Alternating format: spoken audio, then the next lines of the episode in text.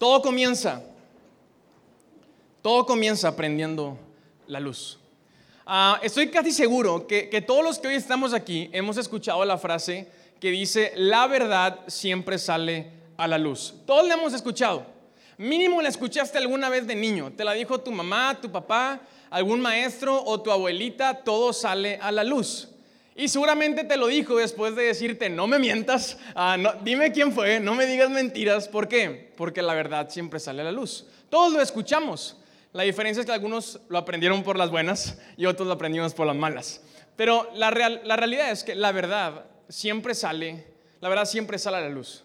De la manera más esperada o de la manera menos esperada. De la manera más lógica o de la manera más ilógica. Pero la verdad siempre sale a dónde? A la luz. Es un principio y aplica cuando eres niño y cuando dejas de ser niño. Yo, me acuerdo cuando estaba en la universidad, ah, yo tenía que meter una clase de finanzas para poder graduarme y lo estaba evitando a toda costa. Luego el siguiente semestre, el próximo semestre, luego me di cuenta que nunca me iba a graduar, si siempre lo dejaba para después. Y la razón que lo dejaba para después es que solamente había un profesor disponible y eh, este profesor es un maestro que se apellida Aguayo. Y eh, yo estaba sacando la vuelta a Aguayo, número uno, porque este profe tenía, tenía fama y reputación entre la raza, y eh, era, era mejor conocido como el perro Aguayo. Y, no porque fue luchador antes de ser maestro, ah, era perrísimo. 69.9 para Aguayo era 69.9. Y número dos, le estaba sacando la vuelta porque Aguayo es amigo de mi papá. Mi papá y Aguayo jugaron básquetbol juntos en la universidad maestro perrísimo, amigo de mi papá, eso no es una buena idea, ¿verdad? Le saqué la vuelta lo más que pude hasta que tuve que, ni modo, meter clase con él. Y dije, eso de que es muy perro está por comprobarse. A lo mejor ya cambió con el paso del tiempo. Y eso de que conoció a mi papá, pues jugaron juntos hace como 200 años. Entonces yo creo que, yo creo que ya se les olvidó, ¿verdad? No creo que me reconozca.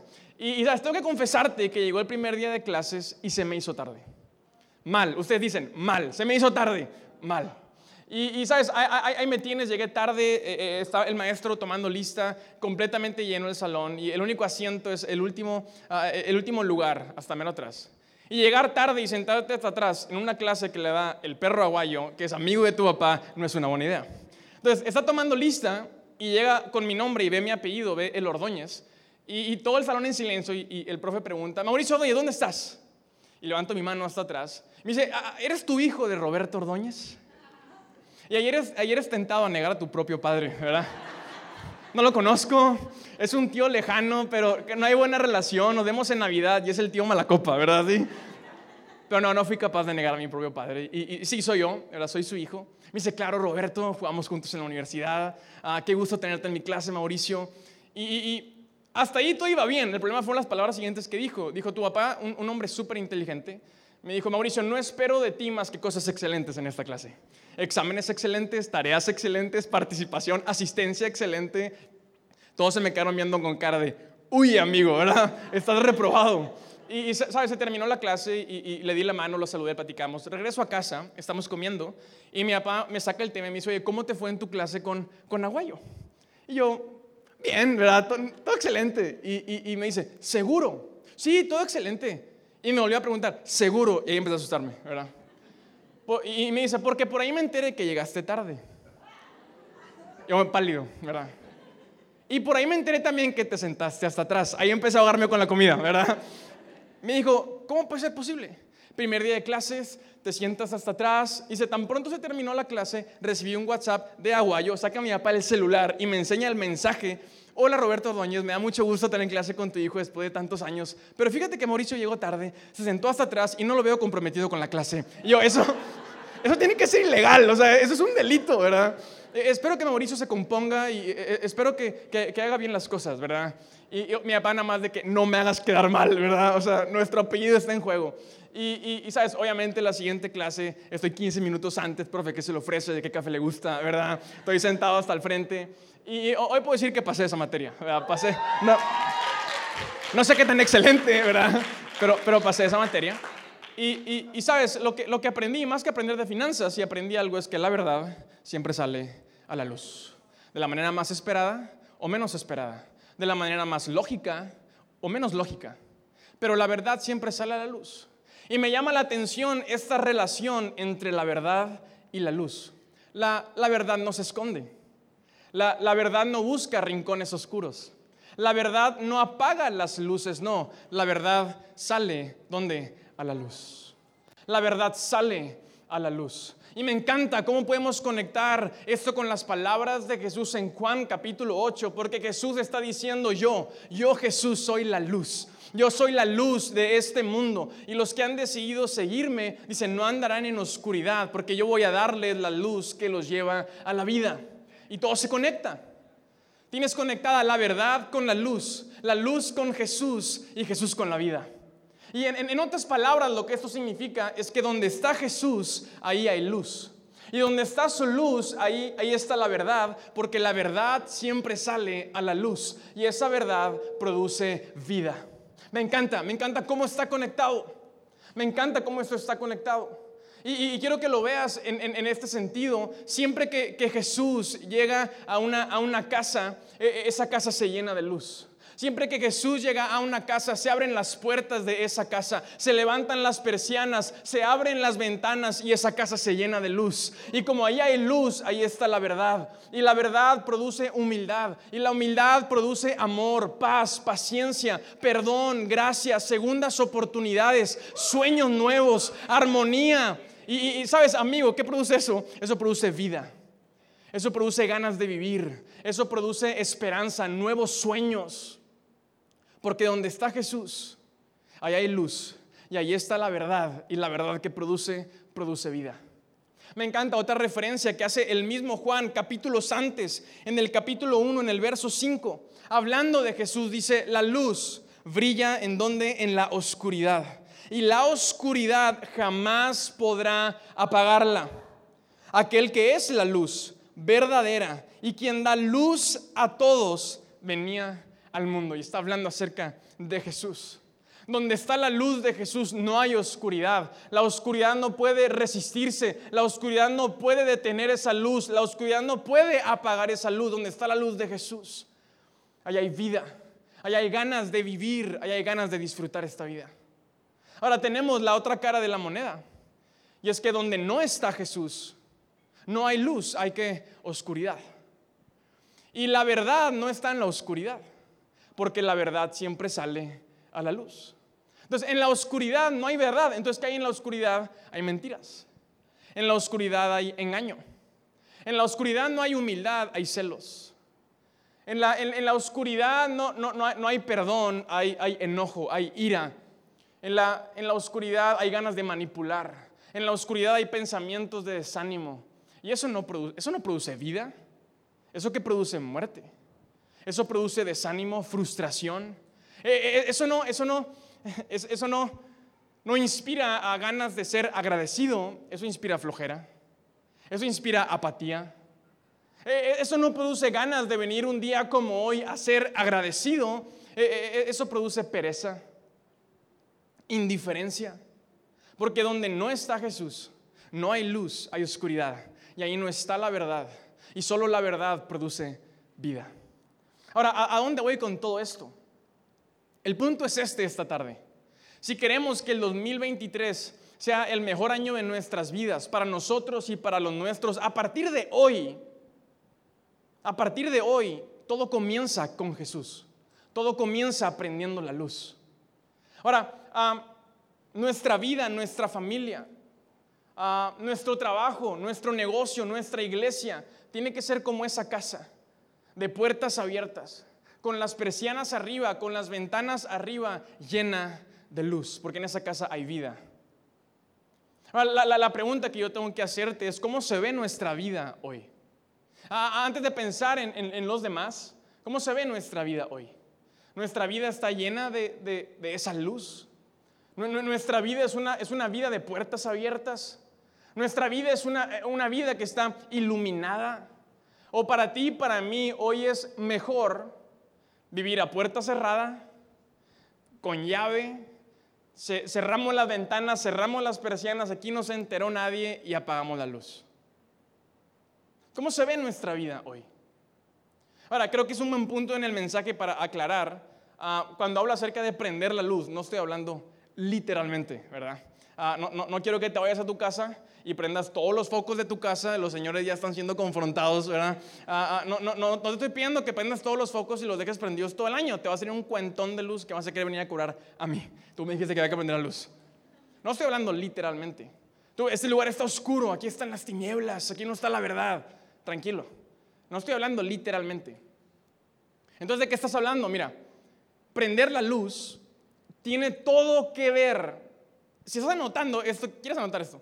Prender la luz tiene todo que ver con comunicación. Prender la luz tiene todo que ver con comunicación, con lo que comunicamos y dejamos de comunicar. Prendemos y apagamos la, luz con lo que comunicamos y dejamos de comunicar. Mira, ¿cómo se ve esto? Una persona que se comunica con Dios, una persona que tiene comunicación con Dios, es una persona que como resultado conecta con Dios, sus ojos son abiertos al plan de Dios. Y cuando yo me comunico con Dios, mis, ojos son abiertos al plan de, eh, ahora puedo ver claramente a ese Dios que me ama, que me busca y que quiere encontrarme. Y me ama tanto que he hecho tantos esfuerzos que incluso estuvo dispuesto a enviar a su Hijo Jesús a esta tierra para encontrarse conmigo, para abrir un nuevo camino y para traer luz a mi vida. Y cuando yo me comunico con Dios y abro mis ojos a esta realidad y puedo ver la cruz, y puedo ver lo que la cruz representa. La cruz era un lugar que a mí me pertenecía, pero Jesús lo tomó por mí para darme vida y salvación, para traer esperanza, unidad. Cuando abro mis ojos a esa realidad, que es producto de comunicarme con Dios, yo invito a ese Jesús a mi vida. Yo invito a ese Jesús a mi vida. Yo quiero amar a ese Jesús. Yo quiero seguirlo. Yo quiero obedecerlo. Y yo te dije hace rato, donde está Jesús, allá hay luz. Y donde está su luz está la verdad. Y esa verdad produce vida. Una familia que se comunica. Papás que se comunican con sus hijos, hijos que se comunican con sus papás. Es una familia que ha decidido abrir las puertas, levantar las persianas, abrir las ventanas y encender esa casa para que haya unidad, perdón, segundas oportunidades, nuevas fuerzas, nuevas expectativas. ¿Ha sentido esto el día de hoy? Un matrimonio, una pareja, amigos que se comunican, son amigos que deciden prender la luz prendemos y apagamos la luz con lo que comunicamos y dejamos de comunicar.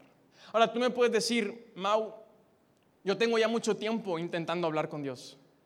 Lo hago a mi manera, lo hago como puedo, como, como me enseñaron. Yo tengo tiempo ya buscando hablar con Dios y no he visto todo eso que tú, que tú estás hablando. Yo tengo años hablando con mis hijos, intentando hablar con ellos. Hemos hecho grandes esfuerzos o, yo tengo años intentando hablar con mi papá, con mi mamá y no hay unidad.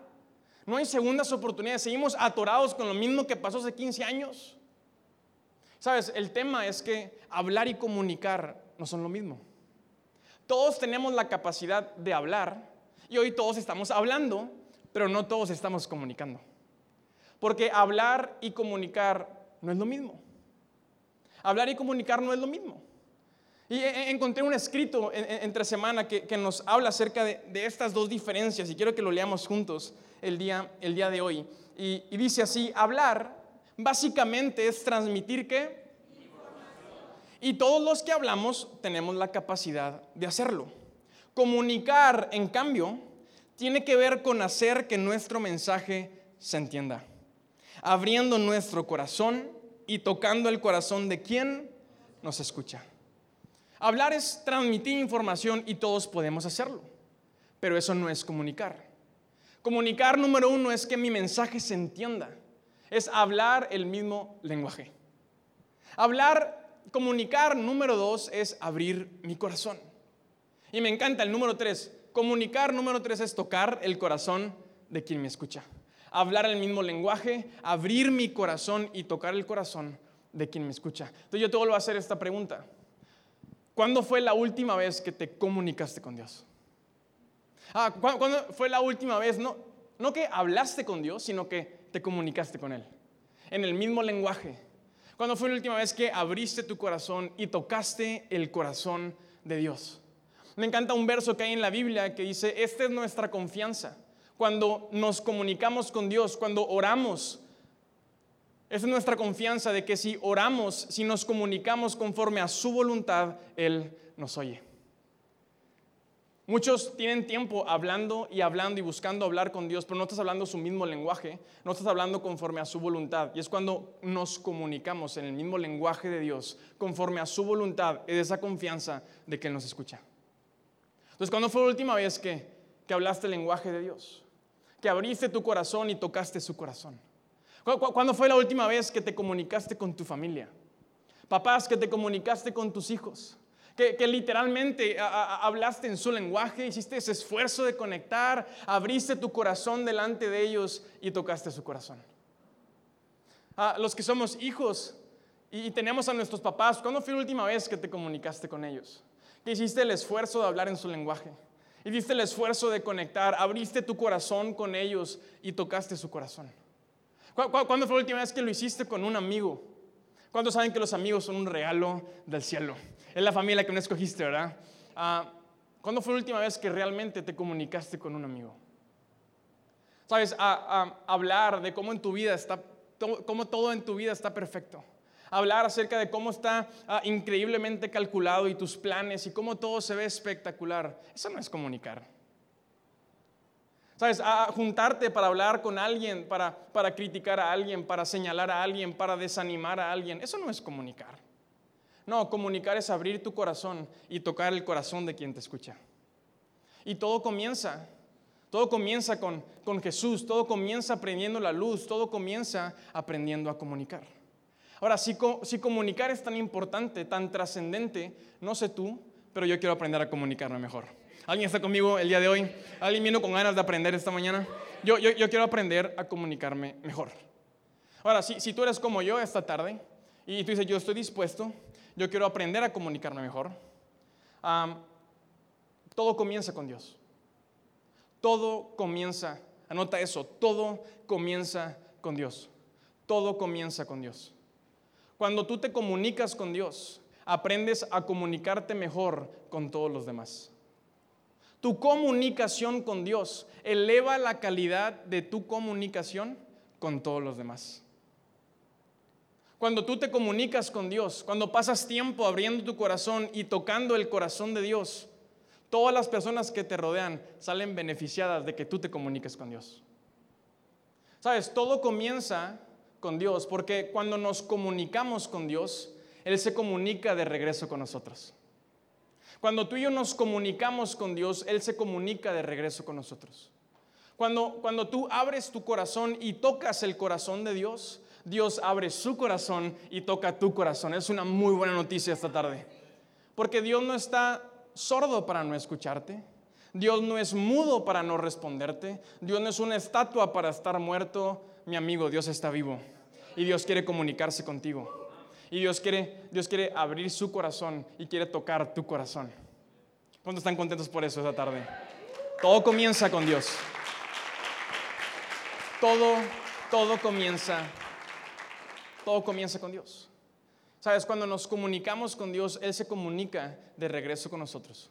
Y cuando Él se comunica con nosotros, cuando Él abre su corazón, que está lleno de bondad, lleno de amor, lleno de justicia, cuando Dios se comunica con nosotros y toca nuestro corazón, cosas buenas suceden. Cosas buenas suceden en tu vida, cosas buenas suceden en tus relaciones, en tu matrimonio, en tu casa, en tu negocio. Cuando Dios se comunica contigo, cosas buenas suceden.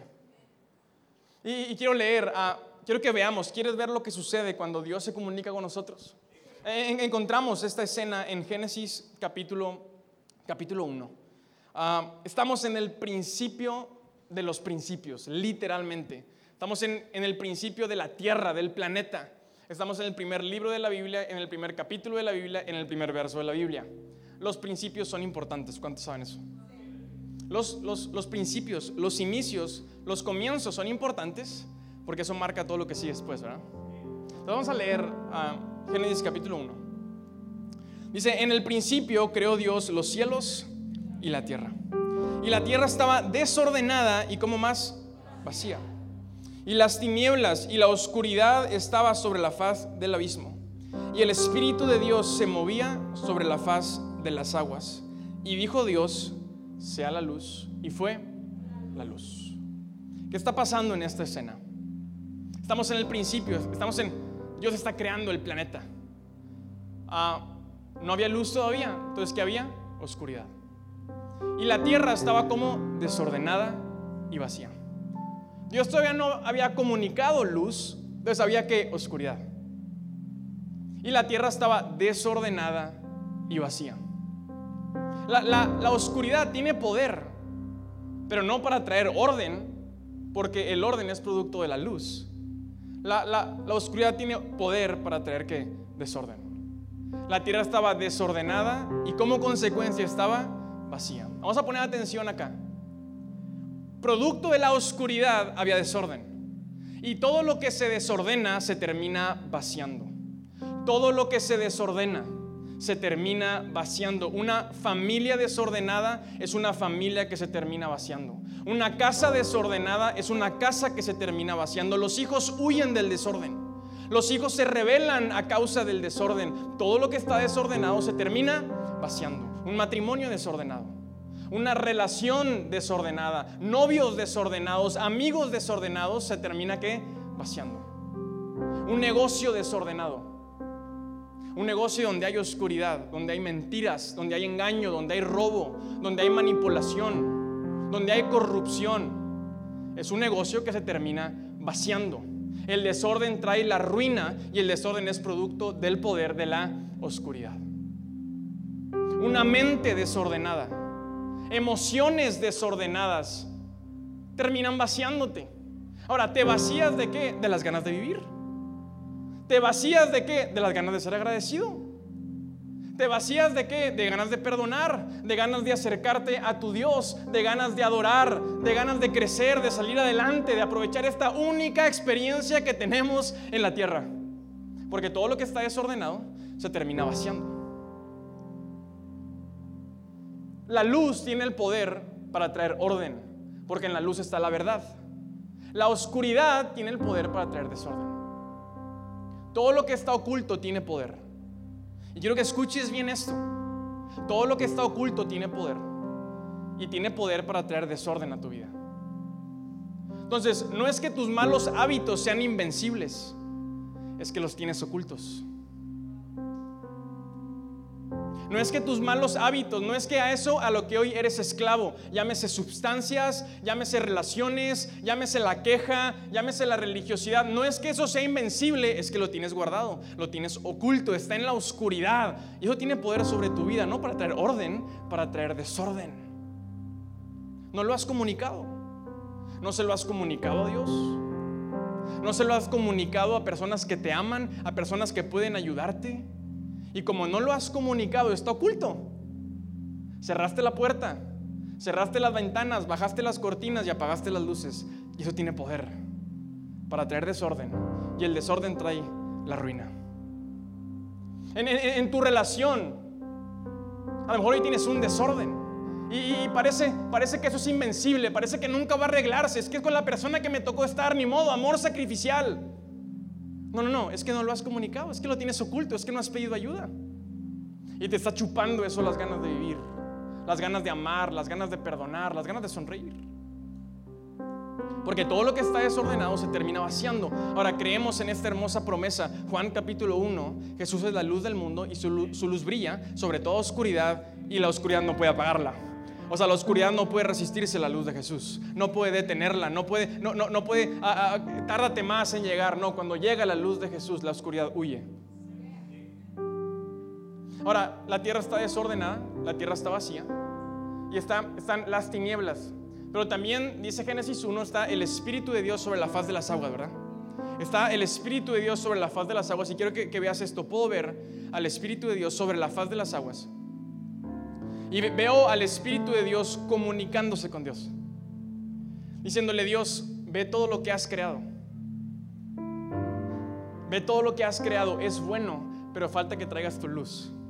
Falta que traigas tu orden a este desorden. Y puedo ver al Espíritu de Dios invitando a Dios, comunicándose con Dios, tocando el corazón de Dios, diciendo, Dios, trae tu luz a esta tierra.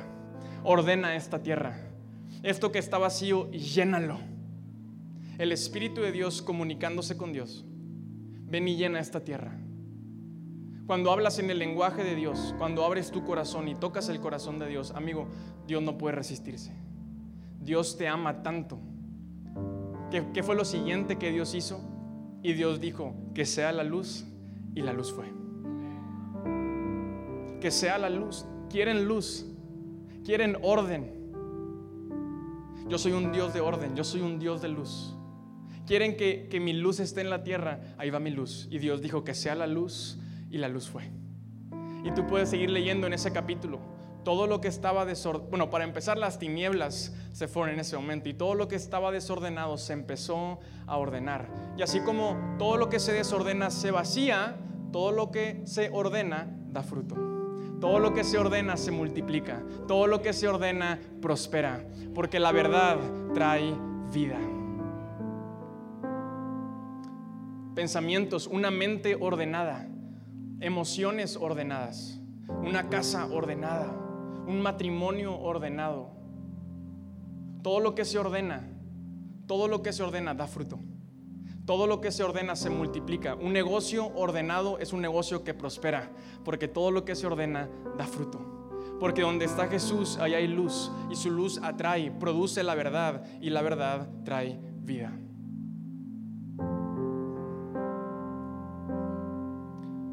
Quiero hablarle un minuto a los papás. Papás que se comunican con Dios. Son papás que regresan a casa y mantienen su luz encendida.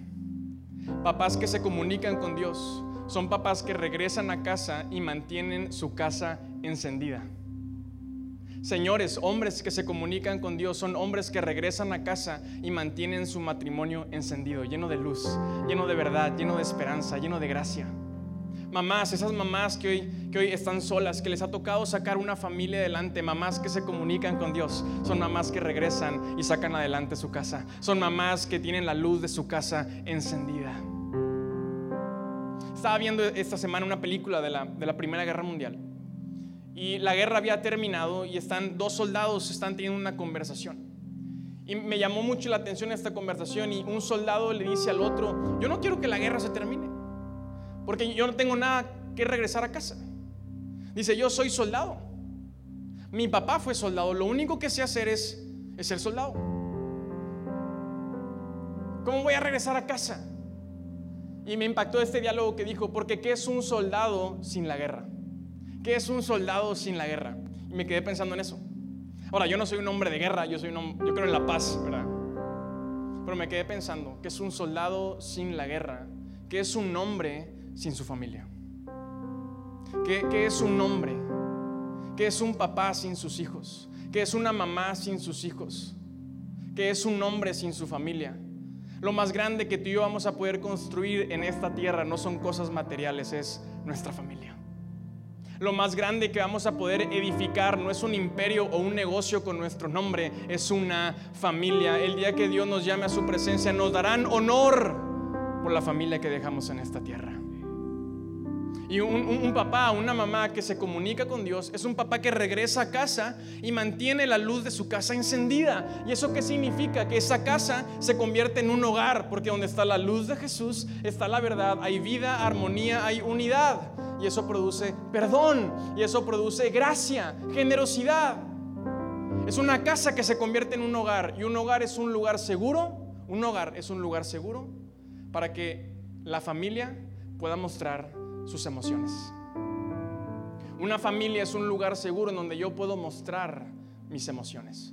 Dios te creó, Dios nos creó a ti y a mí con emociones para disfrutar esta vida.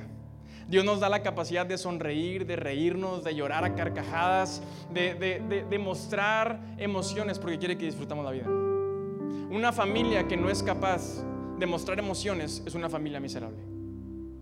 Y sé que suena fuerte, pero es la, es la verdad una familia que no es capaz de mostrar emociones, una familia donde no hay confianza, una familia donde, donde las luces están apagadas, una familia donde hay cosas ocultas debajo del tapete de hace 20 años, es una familia miserable.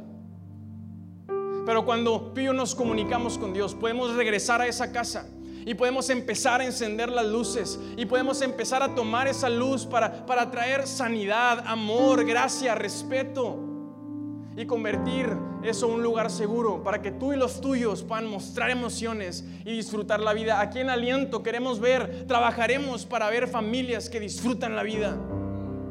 Ahora, yo sé que esto es sumamente difícil para aquellos que crecieron en una casa donde nunca vieron emociones.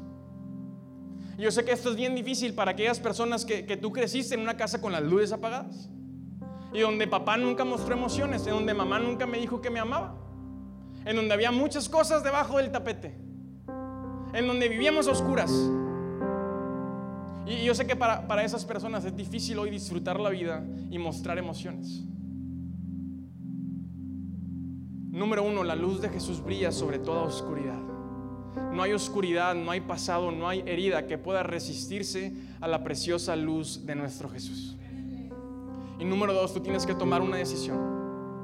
Si eso que tú viviste lo vas a tomar como una excusa para volverlo a replicar, o vas a tomarlo como una lección de vida para asegurarte de que eso no vuelva a suceder.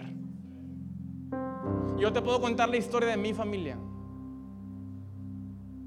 Yo, si tú me preguntas mis, mis recuerdos de hace 20, 15 años, yo, yo recuerdo crecer en una familia en donde papá y mamá trabajaron mucho, para que nuestra casa fuera un lugar seguro en donde pudiéramos mostrar nuestras emociones. Y yo sé que eso no fue fácil. Sé que no fue fácil porque mi papá perdió a su papá. Cuando él estaba naciendo, su papá estaba muriendo. Y mi papá nunca conoció a su papá biológico. Él nunca conoció a su papá diciéndole palabras de afirmación. Mi papá nunca vio esta imagen de un padre, de un hombre varonil, líder, ah, diciéndole te amo. Nunca vio a su papá llorar. Nunca vio a su papá afirmarlo, darle una lección con amor y con respeto. Y eso te marca. Ahora, ¿mi papá pidió eso? No. Pero es lo que, es lo que le tocó vivir. Ahora, mi padre a sus 18 años conoció acerca de este Jesús. Y mi padre dijo, yo quiero esa luz. Yo quiero iluminar mi casa, mi casa y la de los míos mi papá no lo tomó como una excusa, lo tomó como una lección para que eso no sucediera en su casa. Yo recuerdo, yo, yo, yo crecí viendo un padre que nos mostró sus emociones y que nos dijo, está bien, este es un lugar seguro para que ustedes puedan emocionarse, para que puedan reír y para que puedan llorar. Porque donde está Jesús, ahí hay luz. Ahí está la verdad, porque la verdad siempre sale a la luz y la verdad produce vida. Recuerdo un día del Padre, un domingo en la mañana, y Eugenio y yo le preparamos una, una, carta, mi mamá fue cómplice, y, ¿sabes? no era la carta más bonita, dos niños, nunca se nos dio eso de, recortar bonito y de colorear, y, y, pero era una carta, ¿verdad?, con palabras de nuestro corazón. Estábamos almorzando, se la llevamos a mi papá, y mi papá la lee y empieza, nunca se me va a olvidar, empieza a llorar, y a llorar, y a llorar, y a llorar. En ese momento no lo entiendes muy bien, pero todos nos abrazamos y, y nos besamos. Y hoy puedo voltear atrás y ver lo que, eso, lo que eso representó en nuestra casa, lo que eso representaba para mi padre. Y cómo estaba estableciendo una cultura. Me acuerdo que de niños jugábamos a, por las noches antes de, dormirnos. En, Eugenio y yo competíamos a ver quién podía tomarse un vaso de leche más rápido. Y, mi mamá estaba ahí con el, con, el, con el reloj y mi papá era el juez en sus marcas, listo. Y estábamos ahí atragantándonos, listo, a carcajadas. Se nos salía la leche por la nariz, imagínate. Esos son mis recuerdos de niño en una casa pequeña. Nunca fuimos ricos. No, no, no, no teníamos en abundancia. Pero mis padres siempre fueron generosos. No solo con los recursos, sino con su tiempo para, para nosotros, con sus emociones para nosotros. No nos la pasamos viajando todo el año. No teníamos un montón de cosas materiales, pero nuestra casa sí era un lugar seguro esa casa era un hogar, esa hermosa casa era nuestro refugio. Y ahí aprendimos a reír, aprendimos a llorar, aprendimos a comunicarnos, aprendimos a perdonarnos después de peleas, de gritos, porque claro que nunca fuimos una familia perfecta, pero así como nos peleamos, nos perdonamos, nos amamos, nos abrazamos, oramos juntos. Y te prepara para, para más adelante en la vida, porque conforme los hijos crecen, los retos se vuelven más difíciles. Pero esa casa, esa casa siempre fue nuestro hogar. Y hoy puedo decir, yo crecí en una familia feliz. No porque, era, no porque todo era perfecto, porque era un lugar seguro. Y hoy puedo aprender, mi padre, mi madre, fueron, han sido padres y son hasta el día de hoy hombres, personas que se comunican con Dios. Y cuando tú te comunicas con Dios, mi amigo, todos a tu alrededor salen beneficiados. Pero tienes que saber que todo comienza con Dios. Tu comunicación con Dios eleva la calidad de tu comunicación con todos los demás.